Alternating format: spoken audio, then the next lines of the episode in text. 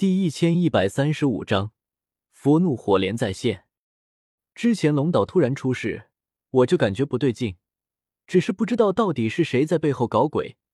现在看来，就是古元，就是为了调走竹坤。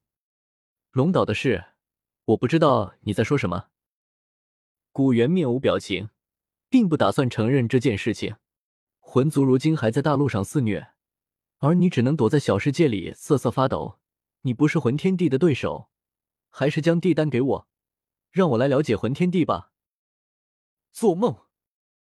地品出丹是我花费了多少心血才得到的东西，怎么可能就这么交出去？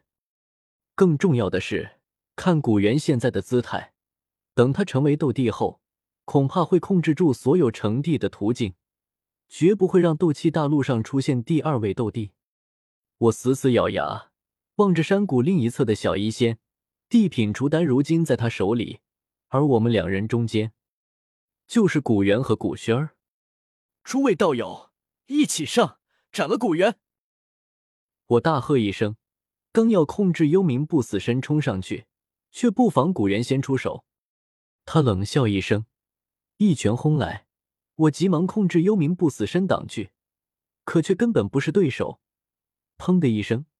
十丈高的幽冥不死身，竟然被他一拳砸得连连倒退，好不容易才稳住身形。古元一拳之威，竟然恐怖如斯。他冷眼扫向药老、唐三、侯老怪、石月志等大爱盟斗圣，厉喝道：“今日我来此，只是为了地丹，其余不管。地丹只有一枚，尔等切莫自误。”一言喝出。原本还准备动手的大爱盟诸位斗圣，又瞬间陷入迟疑中。实在是古元太强了，如今竹坤又不在，没了这等强者坐镇，就凭他们这些人，根本不是古元的对手。我回头看去，浑身一僵。诸位道友，你们这是何意？我大爱盟横扫魂殿，称雄中州，难道还要被他一个人给吓到？一众斗圣支支吾吾，石月志小声说道：“纳兰道友，我族来此，只是为了避难而已。若是与魂族战，老夫自然不会退缩，定当奋勇争先。可是，他和古族无冤无仇，实在不愿意为了什么大爱盟，为了我，而去和古猿拼死厮杀。”古猿哈哈大笑起来：“石道友，如今十族蒙受大难。”你应该就是新的十族族长吧？你且到一旁去，等将来我定为你族做主，灭了魂族，让你族重回十族小世界。多谢古元族长。石乐志朝古元拱拱手，似乎也知道自己这么做有点不地道，他不敢看我，低着头离开了山谷，退到一旁。废物！一道喝骂声骤然响起，响彻山谷。却不是我，而是萧炎。他大骂了声石月志，然后仰头看向古元，咬着牙说道：“石乐志怕你，我可不怕。你不该出现在这里的，我要把你赶出去。”萧炎怒吼一声，猛地冲天而起，一拳砸向古元。我看呆了，药老也看呆了，怎么都没想到。大爱盟这么多斗圣都被古元给吓到，石乐志更是当场投敌。这种时候，居然是萧炎第一个出手响应我。萧炎哥哥，不要！古薰儿失声大叫，神情哀痛。可是没有任何用，萧炎冲天而起，便一往无前，狠狠一拳砸向古元。古元神情冰冷，哪里会惯着萧炎？一掌拍下。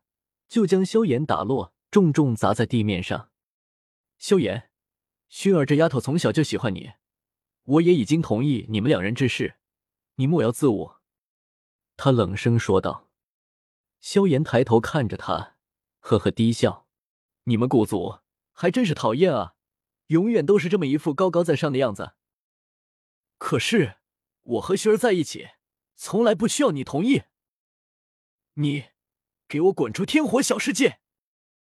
萧炎周身忽然浮现一朵朵五颜六色的异火，璀璨耀眼。他如流星逆飞，拔地而起，再次冲向古元。佛怒火莲，一道低吟声响起，萧炎竟是毫不犹豫，再次对古元出手。我彻底愣住了，我怎么都没想到，萧炎居然会做出这种选择，一而再的对古元这老丈人出手。薰儿，他不要了吗？哈哈，古元，看看我这一招，千夫所指。我仰天大笑起来。萧炎永远都是萧炎，那个能把吸血鬼嘴都烫起泡来的热血少年。我双手掐诀，千丈方圆的人道道域铺展开来。一缕缕人气钻入附近所有大爱盟弟子的体内，然后又带着一缕缕的斗气，重新回到我身边。无数的斗气，磅礴的能量开始在我身周凝聚，而萧炎也已经准备好，一朵五色火莲被他轻轻扔向古元。那是由青莲地心火、古灵冷火、海心焰、陨落心炎、净莲妖火凝结而成的火莲。里面蕴含着极其恐怖的威能，那五色火莲一触及到古元，就轰然炸裂。砰！古元的脸色微微一变。萧炎明显只是刚刚晋升的一道斗圣，可是他这一招的威力，居然达到了二道斗圣层次。这小子天赋居然这么恐怖，我竟然从没看出来过。古元心中惊讶，可是还是不够。区区二道斗圣层次，怎么可能威胁到他？他单手掐诀，斗气迅速在身周凝结成一道光壁，闪烁着微光。佛怒火莲恐怖的爆炸威能席卷而来，光壁微微摇曳，却没有任何损伤。我看得咬牙切齿，那就再来千夫所指！我低喝一声，一指朝古元点出，瞬息间。附近所有大爱盟弟子凝聚而来的斗气，全部朝他倾泻而去，浩瀚犹如江海。啪！啪！啪！一道接着一道的斗气能量不断拍击在古元光壁之上。这一招绝对达到了三道斗圣层次。古元的脸色再次出现了变化，因为他发现光壁居然被撞击的出现了死死裂痕。给我稳住！古元低吼一声，急忙往光壁之中灌入大量斗气，维持着光壁的存在。双方僵持许久，那海浪般的斗气能量终究还是率先消耗一空。而光壁虽然也残破不堪，可依旧存在着。古元面色狰狞的看着我，喘了口气，大笑道：“纳兰叶，是我赢了。”